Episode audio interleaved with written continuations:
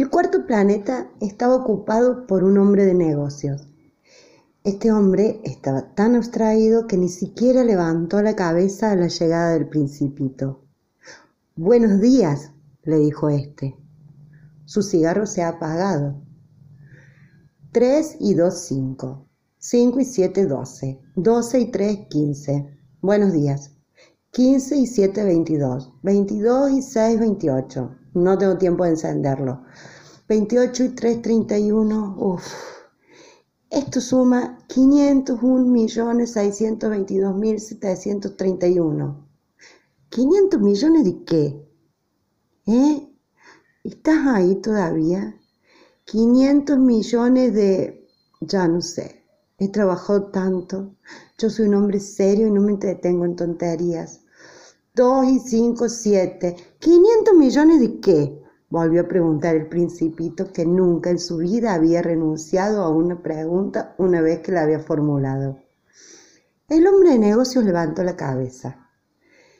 Desde hace 54 años que habito este planeta, solo me han molestado tres veces.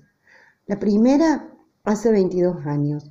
Fue por un abejorro que había caído aquí de Dios sabe dónde hacía un ruido insoportable y me hizo cometer cuatro errores en una suma. La segunda vez por una crisis de reumatismo, hace 11 años. Yo no hago ningún ejercicio, pues no tengo tiempo de callejear. Soy un hombre serio. Y la tercera vez, la tercera vez es esta, decía. Pues, 501 millones. ¿Millones de qué? El hombre de negocios comprendió que no tenía ninguna esperanza de que lo dejaran en paz. Millones de esas pequeñas cosas que algunas veces se ven en el cielo. ¿Moscas? No, cositas que brillan. ¿Abejas? No, unas cositas doradas que hacen desvariar a los holgazanes. Yo soy un hombre serio y no tengo tiempo de desvariar.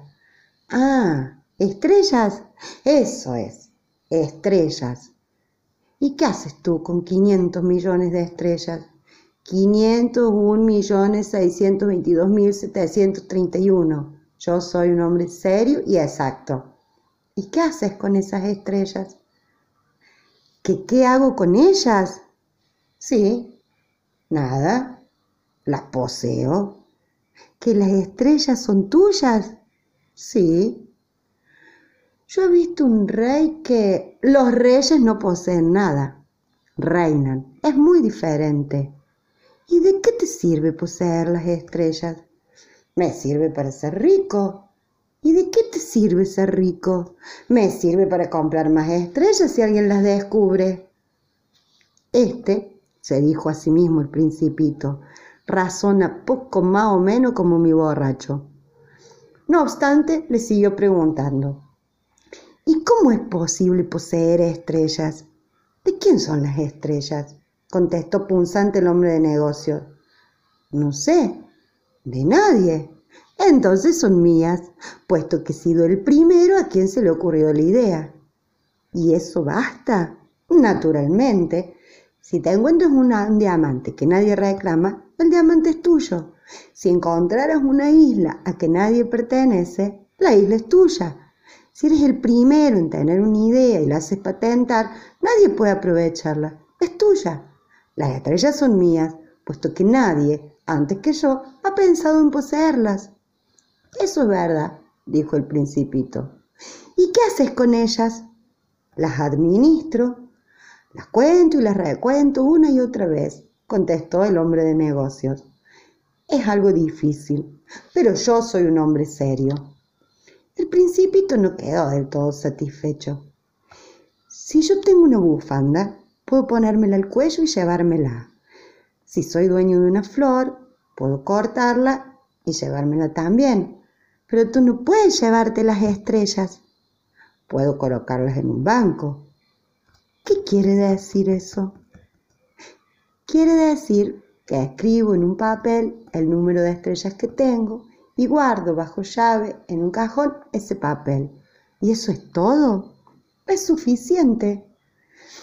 Es divertido, pensó el principito. Es incluso bastante poético, pero no es muy serio. El principito tenía sobre las cosas serias ideas muy diferentes de las ideas de las personas mayores.